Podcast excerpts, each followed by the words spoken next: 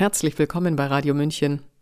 Deutschland weiß jetzt durch die Komikerin Anke Engelke und ihre umgeschriebene Häschenschule, dass Bauern böse sind, Gift spritzen und Tiere quälen. Aber benennt Anke Engelke dabei die richtigen?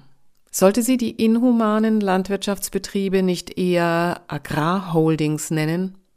Und falls sie meint, den Umweltsäuen den Wind aus den Protestsegeln nehmen zu können, Agrarindustrielle wird sie eher nicht auf der Straße finden.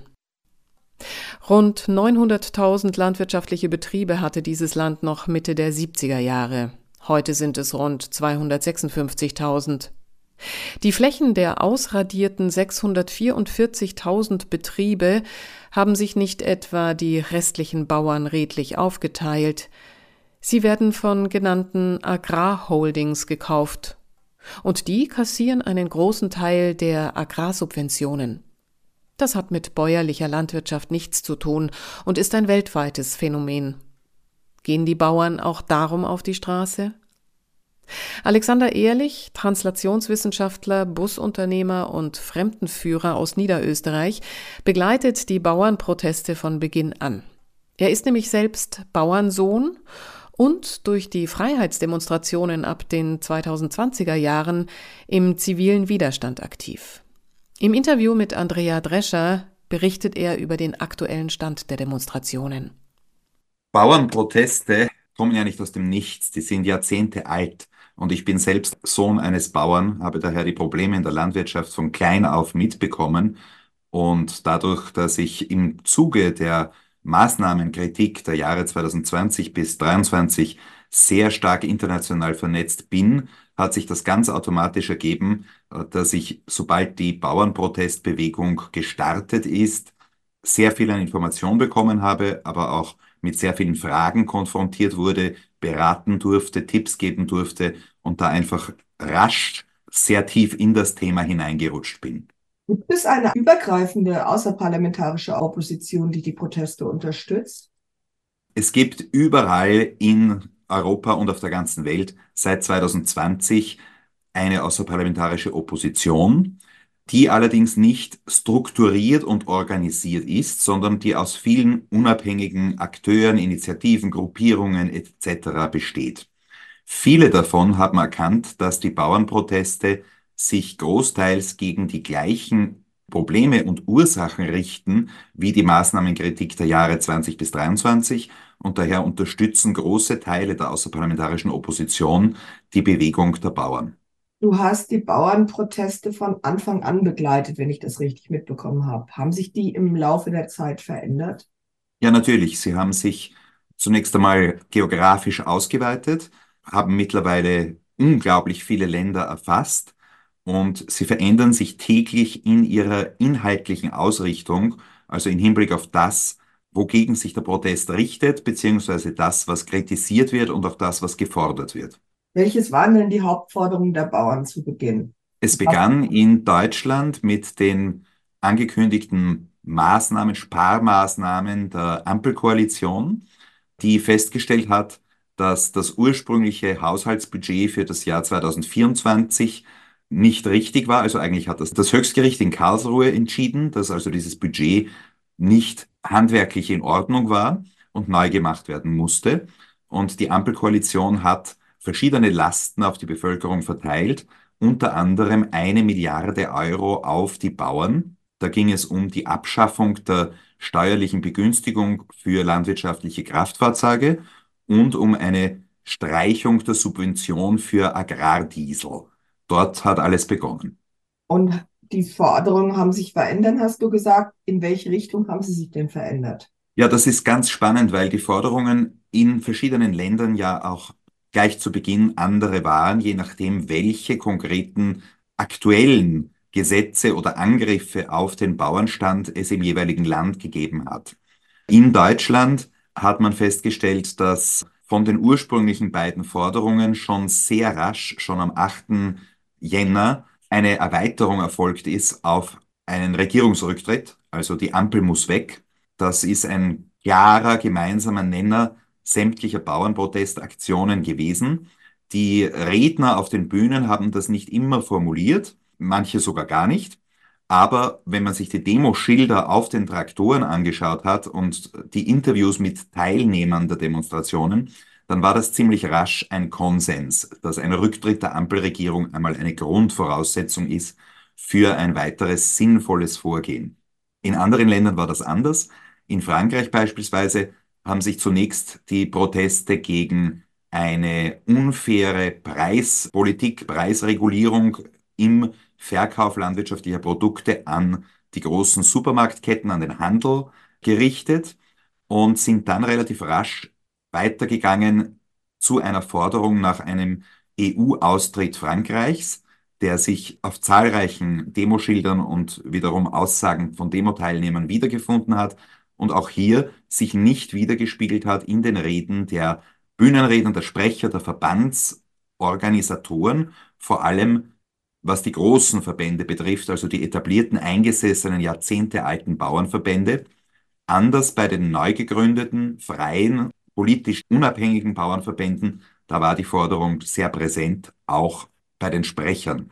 Und in anderen Ländern war das wiederum jeweils anders. Also in Italien scheint der kleinste gemeinsame Nenner immer mehr zu werden Ende der Fremdbestimmung, Ende der Sklaverei, Ende der Politik aus Brüssel für Italien, in anderem Kontext von der NATO herkommend für Italien. Also hier richtet sich der Protest gegen die Abhängigkeit.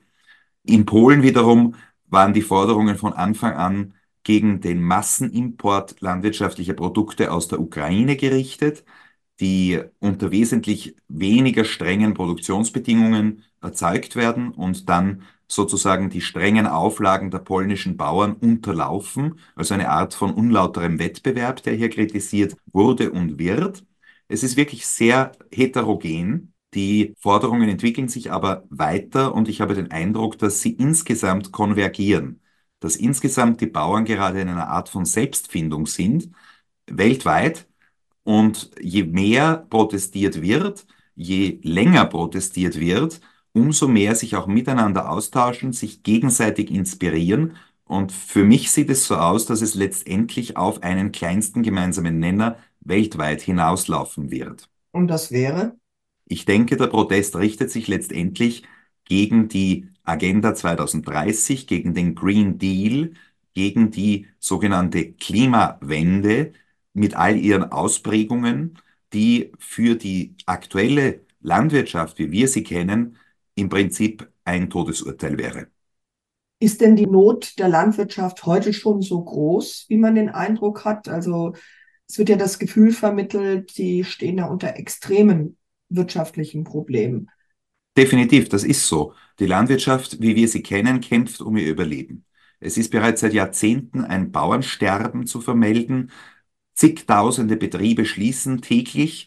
Die Bauern produzieren in vielen Ländern so, dass sie unter ihrem eigenen Produktionspreis verkaufen. Das heißt, mit jedem Handgriff, mit jeder Arbeitsleistung, die sie tun, verlieren sie Geld, was nichts anderes ist als eine systematische Enteignung.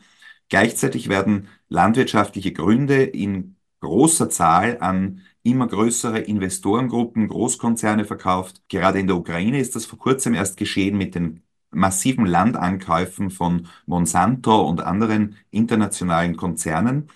Die Bauern sind bereits seit Jahrzehnten immer mehr in eine Abhängigkeit gedrängt worden durch den Preisdruck des Handels auf der einen Seite und durch die viele Bürokratie, die überbordende Bürokratie auf der anderen Seite, ist es praktisch notwendig geworden, dass die Bauern am Tropf der Regierungen hängen, durch Subventionen finanziert werden. Und das widerstrebt vielen, denn das nimmt ihnen die Entscheidungsfreiheit, was sie produzieren, wann sie es produzieren, wem sie es verkaufen, zu welchem Preis sie es verkaufen. Dazu kommt die Totalüberwachung der Bauern, die mittlerweile in manchen fortgeschritteneren Ländern tagtäglich in Echtzeit via Satellit stattfindet, also wo überhaupt kein Spielraum mehr ist, wo zentrale Behörden, Organisationen, Überwachungsstrukturen ganz genau wissen, wo befindet sich welcher Traktor, wie viele Stunden ist der im Einsatz, was tut der, wie viel hat er getankt. Und das alles zu verwalten, zu managen, alle diese Anforderungen zu erfüllen und gleichzeitig reduziert zu werden auf die Rolle eines staatlichen Hilfsarbeiters, der ohne Entscheidungsfreiheit nur noch ausführt und dafür Almosen empfängt, das widerstrebt vielen Bauern weltweit zutiefst. In anderen Ländern ist es so weit noch nicht. In Indien beispielsweise sind heute noch circa zwei Drittel der Bevölkerung direkt in der Landwirtschaft tätig. Dort gibt es das Überwachungsproblem in dieser Form noch nicht. Allerdings noch viel stärker ausgeprägt das Problem, dass die Bauern unter ihren Gestehungspreisen verkaufen müssen und dort nicht einmal Subventionen als Entschädigung erhalten, also wirklich in den wirtschaftlichen Untergang gehen, mit jedem Tag, der vergeht, einen Schritt mehr. Und man kann generell sagen, egal ob es jetzt mehr so die, die Hightech-Bürokratieproblematik und die Konzerneingriffe sind in den Industrienationen oder ob es, so wie in Indien, der tatsächliche Überlebenskampf bis hin zum Verhungern ist. Die Landwirtschaft ist weltweit massiv bedroht, kämpft um ihr Überleben und liegt in manchen Ländern, kann man wirklich so hart sagen, in den letzten Zügen. Naja, in Indien war ja auch Monsanto, das die Bauern abhängig gemacht hat von seinem Saatgut. Also das Richtig, das geht, kommt auch dazu. Das geht schon seit vielen Jahren. Also auch da haben die Konzerne ihre Finger drin. Ja, das betrifft nicht nur Indien, das betrifft auch Afrika, wo zum Beispiel in Guinea vor vier Tagen auch die ersten Bauernproteste losgegangen sind. Dort ist das Hauptproblem, dass die Bauern kein selbstreproduktionsfähiges Saatgut mehr bekommen können. Das heißt, sie müssen jedes Jahr wieder unfruchtbares Saatgut kaufen und sind vollständig abhängig immer von der jeweiligen Jahresernte von den großen Saatguthändlern. Und das ist das Hauptthema in Westafrika. Die Proteste, also in Deutschland zumindest, die sich gegen die Regierung richten, werden wie alle Proteste, die sich gegen Regierungen richten, als rechts- und rechtsextrem geframed. Siehst du da aus deiner Beobachtung irgendeinen Anlass dafür? Ja, das kommt immer darauf an, wie man die beiden Begriffe definiert. Rechtsextrem bedeutet aus meiner Sicht eine Gewaltbereitschaft, die dabei sein muss, weil alles andere wäre rechtsradikal. Und Rechtsextremismus unter Landwirten nehme ich überhaupt keinen wahr. Schon alleine deshalb, weil Landwirte in der Regel daran interessiert sind, konstruktiv zu arbeiten, eine Dienstleistung zu erbringen, ihren Beitrag zur Gesellschaft zu leisten und davon zu leben. Und all das läuft ja Dingen wie Gewaltbereitschaft, Umsturzfantasien etc. komplett konträr entgegen. Natürlich kann man jetzt sagen, Bauern sind rechts, rechts im Sinne von konservativ. Das kommt darauf an, aus welchem Blickpunkt man es betrachtet. Und wenn man das aus dem Blickpunkt eines Linksextremisten betrachtet, dann ist es ja bereits rechts oder vielleicht sogar rechtsextrem, wenn er es so fühlt, oder rechtsradikal, wenn jemand sagt, ich fühle mich verbunden mit dem Boden, den ich bewirtschafte. Ich fühle mich verbunden mit den Traditionen, die ich von meinen Vorfahren übernommen habe. Ich bin auch stolz darauf, meine Arbeit zu leisten und stolz auf meine Vorfahren. Ja, ein Linksextremer sieht alle diese Aussagen, die aber bei vielen Bauern im Blut liegen, bereits als rechts- oder rechtsextrem. Und so gesehen ist es eine Frage des Standpunktes. Aus meiner Sicht sind die Proteste der Bauern unpolitisch. Sie sind ein Überlebenskampf, sie haben überhaupt nichts zu tun mit rechts, links, Mitte, oben, unten. Ja, doch, mit oben, unten haben sie zu tun. Sie richten sich gegen die Unterdrückung, die Unterwerfung. Sie haben so gesehen aus meiner Sicht sogar eher etwas Linkes an sich, nämlich im Sinne des guten alten marxistischen Kampfes gegen die kapitalistische Ausbeutung, in diesem Fall durch den Globalkapitalismus.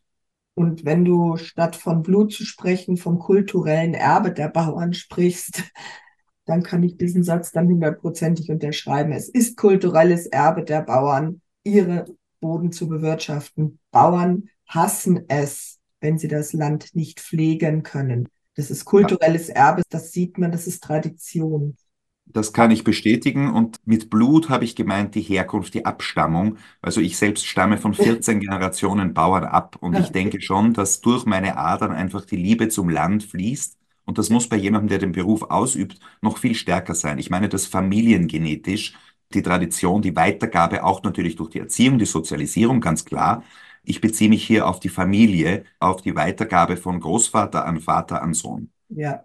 Stellst du aber eine Radikalisierung fest seit Beginn der Proteste im Dezember?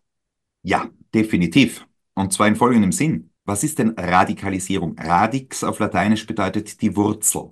Und so gesehen, die Debatte, die Kritik hat begonnen bei Symptomen, bei einem Auslöser und schreitet immer weiter voran in Richtung auf die Wurzel des Problems. so gesehen eine intellektuelle Radikalisierung? Ja. Eine Radikalisierung im Hinblick auf Vorgangsweisen, Strategien, Taktiken, je nach Land unterschiedlich. Also wenn man unter Radikalisierung versteht, dass man zum Beispiel immer mehr passiven Widerstand leistet, Ungehorsam leistet, sich Anordnungen widersetzt von Ordnungsämtern, Behörden, auch Polizei, dann ist das wirklich in vielen Ländern feststellbar. Weil die allerersten Proteste in Spanien beispielsweise, die waren ganz ordnungsgemäß brav angemeldet und die Bauern sind davon ausgegangen, es geht hier also um das rechtsstaatliche Demonstrationsrecht, das von der Polizei geschützt wird, begleitet wird. Dann haben sie festgestellt, das ist nicht so. Teile der Polizei sind punktuell sehr hart vorgegangen, haben also die Proteste mit unverhältnismäßiger Gewalt aufgelöst und daraufhin ist es dazu gekommen, dass die Bauern eben nicht mehr anmelden und auch nicht mehr weggehen, wenn ihnen die Polizei sagt, Leute, ihr müsst jetzt die Straße räumen, zumindest in vielen Fällen. Und es ist sogar schon so weit gekommen, dass bei Bauernprotesten in Lograño, einer Stadt in der Nähe des Baskenlandes, die Bauern ganz einfach die Polizisten mit sanfter, aber bestimmter Freundlichkeit von ihrem Protest ausgeschlossen haben, sie also da wirklich von der Versammlungsfläche hinausgeschoben haben und auch die Polizeifahrzeuge hinausgeschoben haben und dann ungestört weiter demonstriert haben. Es kommt aber zunehmend auch zu Gewalt in Deutschland bei Demos. Was konntest du da bisher beobachten? Naja, was mich vor allem beunruhigt, ist eher die umgekehrte Seite, die Gewalt gegen die Demos, die Demonstranten. Es gab einen Brandanschlag im Erzgebirge gegen einen Bauern, der ganz federführend beteiligt war an der Organisation der Bauernproteste. Sein Hof wurde angegriffen, ein Lastwagen wurde in Brand gesteckt, ein Traktor, die Scheiben seiner Autos eingeschlagen, insgesamt ein Schaden von mehreren hunderttausend Euro und es wurde eine Botschaft hinterlassen an einer Wand, Schluss mit den Protesten, sonst brennt alles. Also die Drohung, hier wirklich seine gesamte Existenz abzufackeln. Und da muss ich sagen, wenn auf der einen Seite irgendwo ein paar Bauern vielleicht ein bisschen rangeln und schubsen und auf der anderen Seite werden Höfe angezündet, dann mache ich mir schon wesentlich mehr Sorgen um die Gegengewalt als um einzelne Szenen von Bauern, denen die Geduld reißt und die möglicherweise irgendwo eingehängt durch eine Polizeikette durchgehen oder sowas in der Art. Weil lebensgefährliche oder massiv sachbeschädigende Gewalt in Deutschland habe ich von den Bauern ausgehend bis jetzt nicht wahrgenommen. Umgekehrt aber sehr wohl. Es macht den Eindruck, dass sich die Proteste von Deutschland aus auf Europa und dann letztlich international ausgeweitet haben. Wie viele Länder sind denn inzwischen dabei? Ja, also in unregelmäßigen Abständen, alle zwei bis drei Tage, stelle ich so eine Übersichtskarte zusammen. Und tatsächlich ist es so, dass man sagen kann, chronologisch gab es zwei Herde des Protests, das eine Deutschland und das andere Indien. In Indien gab es bereits 2021 einen ganz riesigen Bauernprotest mit 250 Millionen Demonstranten. Der wurde brutal niedergeschlagen, es gab 700 Tote, es wurden dann Versprechungen gemacht die nicht eingehalten wurden. Und deshalb haben die Bauern in Indien gesagt, gut, nach drei Jahren wird es jetzt Zeit, erstens die Todesfälle aufzuarbeiten, die Täter zur Verantwortung zu ziehen, egal ob sie Polizisten oder Regierungsbeamte sind, aber sie müssen zur Verantwortung gezogen werden. Und andererseits, es wird Zeit, die Versprechen einzufordern, denn drei Jahre Wartezeit ist genug. So begann es in Indien. Und der zweite Herd war Deutschland. Dort sind schon vor Weihnachten Proteste losgegangen und als dann die Traktoren am Brandenburger Tor standen, waren das wirkmächtige Bilder, die durch ganz Europa gegangen sind. Die Altmedien haben sie nicht gezeigt, aber die sozialen Medien haben mittlerweile so große Reichweite erreicht, dass kein Bauer in Europa an diesen Bildern vorbeigekommen ist. Und dadurch sind viele aufmerksam geworden, Moment, die deutschen Bauern protestieren. Ja, aber nicht nur wegen ein paar Euro für Agrardiesel, sondern da gibt es ja Strukturprobleme. Und übrigens haben wir die selbst auch. Und so wurden sie inspiriert, eigene Themen zu hinterfragen, zu formulieren, sich zusammenzuschließen, zu organisieren und Proteste zu beginnen und anzustoßen. Das war ganz spannend. Ich war selbst involviert in die ersten Bauernproteste in Frankreich. Die fanden statt in der Gegend von Toulouse. Und da gab es einen relativ kleinen Verband von regionalen Bauern, der ganz besonders inspiriert war durch die Bilder aus Berlin und eigentlich protestieren wollte. sich aber nicht wirklich getraut hat. War die Hemmschwelle so hoch, weil man hat sein Leben lang nie demonstriert und jetzt plötzlich soll man da auf die Straße gehen. Wie funktioniert das überhaupt? Welche Rechte hat man da? Welche Pflichten? Welche Ausdrucksformen stehen zur Verfügung? Und da durfte ich ein bisschen beratend helfen und dann kam es zu einer ganz kleinen Aktion. 16 Traktoren war der erste Protest. Und die Bilder von dieser kleinen Aktion sind wiederum in Frankreich herumgegangen mit der Nachricht, Hurra, endlich protestieren auch bei uns welche gegen die Zustände. Und dann hat sich das wie ein Lauffeuer, wie eine Billardkugel, die man da irgendwo hineinstößt, eine Eigendynamik gewonnen und der Druck von unten wurde so groß auf die großen Bauernverbände, dass sie nicht anders konnten, als sich an die Spitze des Protests zu stellen. Ansonsten hätten sie das Vertrauen ihrer Mitglieder verloren. Und so kam es zu diesen riesengroßen Aktionen in Frankreich. Und in anderen Ländern war es ähnlich, in Italien, in Spanien. Also das Überschwappen der Proteste hat ein Muster, das hat eine Struktur, die überall gleich funktioniert und es werden immer mehr und mehr Länder. Der aktuelle Stand, wenn ich jetzt nur mal so auf eine Landkarte schaue und hier ganz grob äh, runterlese, ich habe heute das Update noch nicht fertig. Wir haben heute Bauernproteste in Irland, Schottland, Wales, England, Portugal, Spanien, Frankreich, Niederlande, Belgien, Luxemburg, Schweiz, Deutschland, Italien, Malta, Griechenland, Zypern, Türkei, Bulgarien, Rumänien, Moldawien, Ungarn, Polen, Lettland und Litauen. Das war nur Europa. Und dann haben wir außerhalb von Europa Indien, Sri Lanka, Guinea und das sind nur die, die ich bis jetzt kenne. Also weltweit bin ich auch recht gut vernetzt, aber nicht so gut wie in Europa. Ich bin mir ziemlich sicher, dass es da noch weitere Länder gibt, von denen ich bisher einfach noch gar nicht weiß, dann muss ich mich heute noch reinarbeiten und den Gesamtüberblick aktualisieren.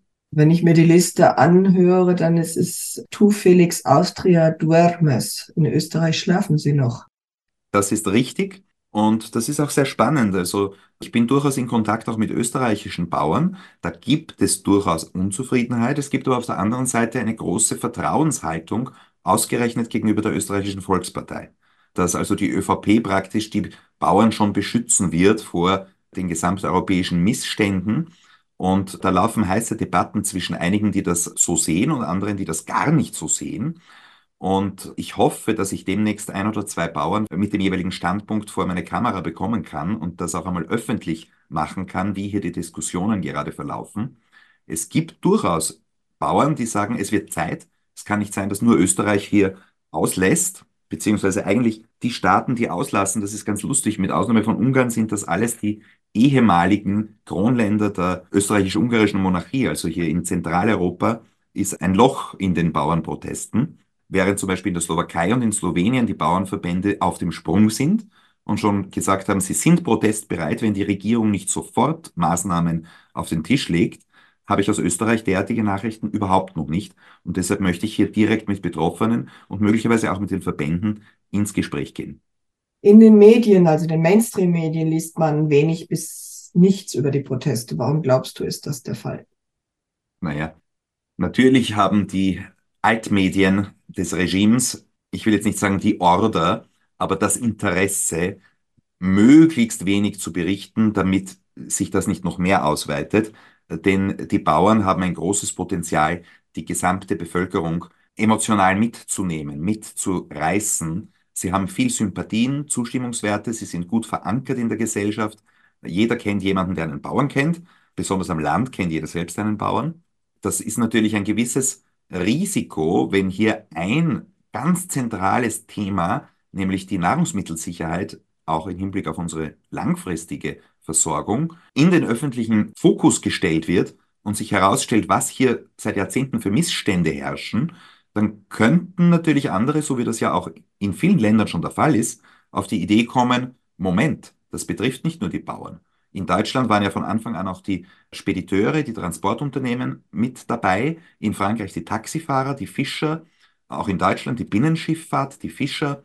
Das weitet sich relativ rasch aus und dann kommen auch Handwerker dazu, ja, es kommt der gesamte Mittelstand dazu, bis hin zu den Zahnärzten, bis hin zu einfach jeder, der durch seine Hände Arbeit lebt. Und um diese Ausweitung zu verhindern, ist es natürlich aus Sicht eines Spin-Doctors der herrschenden Parteien dringend notwendig, dass man die Berichterstattung so klein wie möglich hält, Und dass es da direkte Interventionen gegeben hat, ist nachgewiesen. Ganz konkret im Falle des Norddeutschen Rundfunks, des NDR, wo eine grüne Spitzenpolitikerin direkt interveniert hat mit dem Anliegen, berichtet nicht so viel über Bauernproteste, berichtet lieber vom Kampf gegen rechts, von den Demos gegen rechts. Und das wurde auch sofort umgesetzt.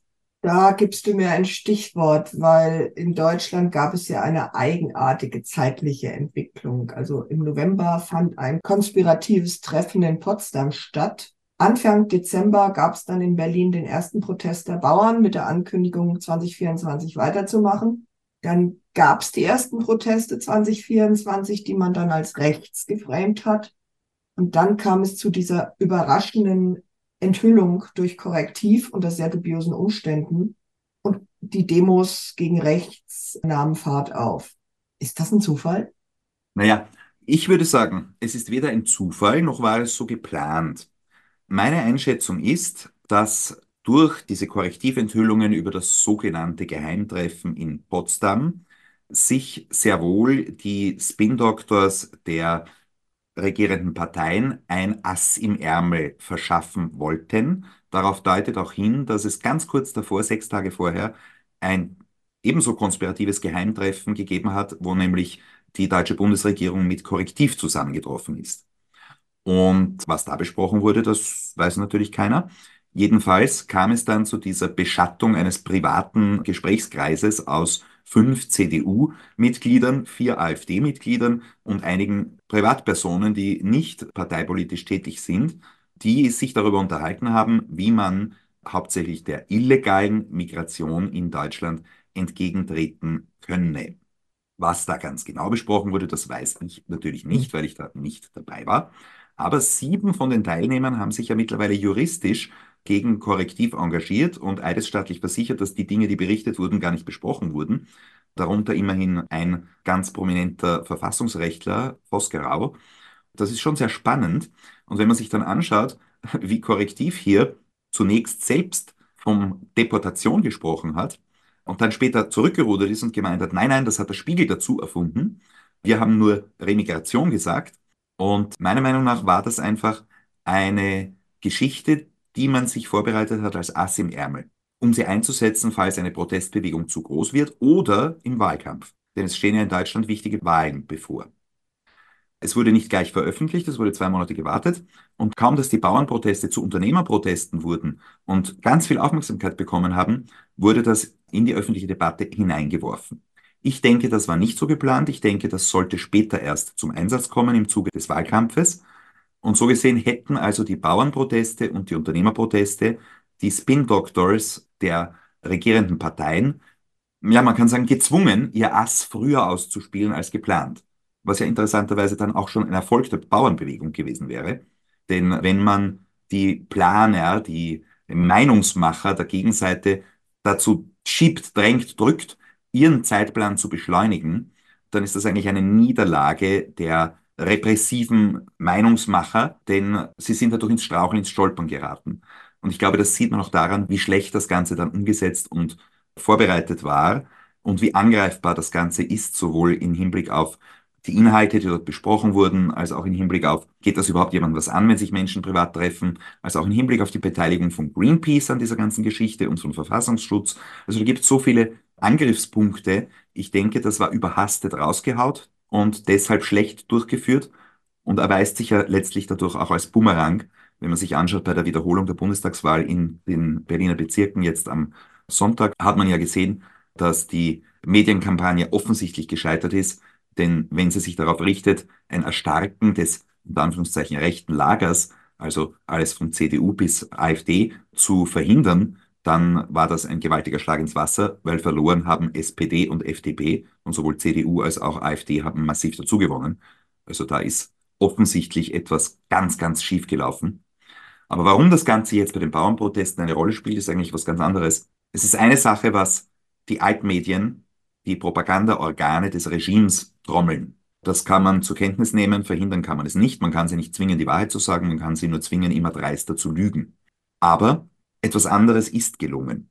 Durch diese Medienkampagne und durch diese orchestrierten Demos gegen rechts, die man zuletzt in Zeiten der DDR gesehen hat, die aber ein ganz altes strategisches Mittel sind. Also das hat schon Julius Caesar eingesetzt, dass man die Bevölkerung mobilisiert, für die Regierung zu demonstrieren, wenn man keine anderen Argumente mehr hat. Und dadurch, dass das jetzt passiert ist, wurde die außerparlamentarische Opposition abgelenkt.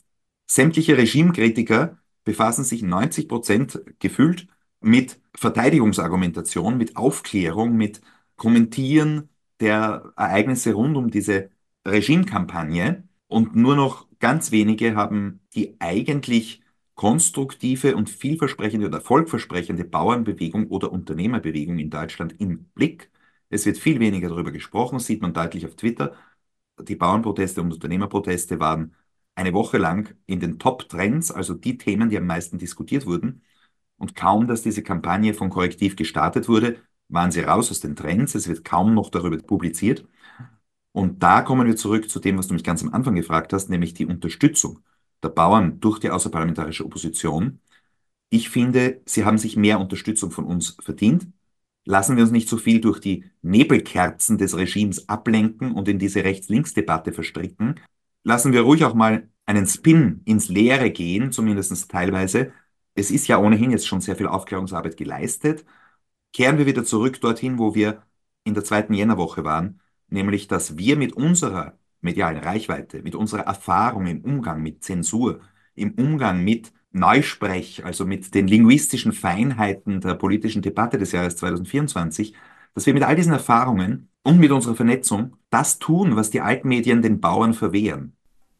Das wünscht sich der Translationswissenschaftler, Fremdenführer, Unternehmer und Bauernsohn Alexander Ehrlich. Sie hörten ein Gespräch zu den weltweiten Bauernprotesten, das die Journalistin Andrea Drescher führte. Mein Name ist Eva Schmidt und ich wünsche mir, dass die Bauernproteste dazu führen, dass wir alle von gesunden Lebensmitteln aus gesunden Böden leben können. Ihnen einen schönen Tag und Abend. Ciao, Servus.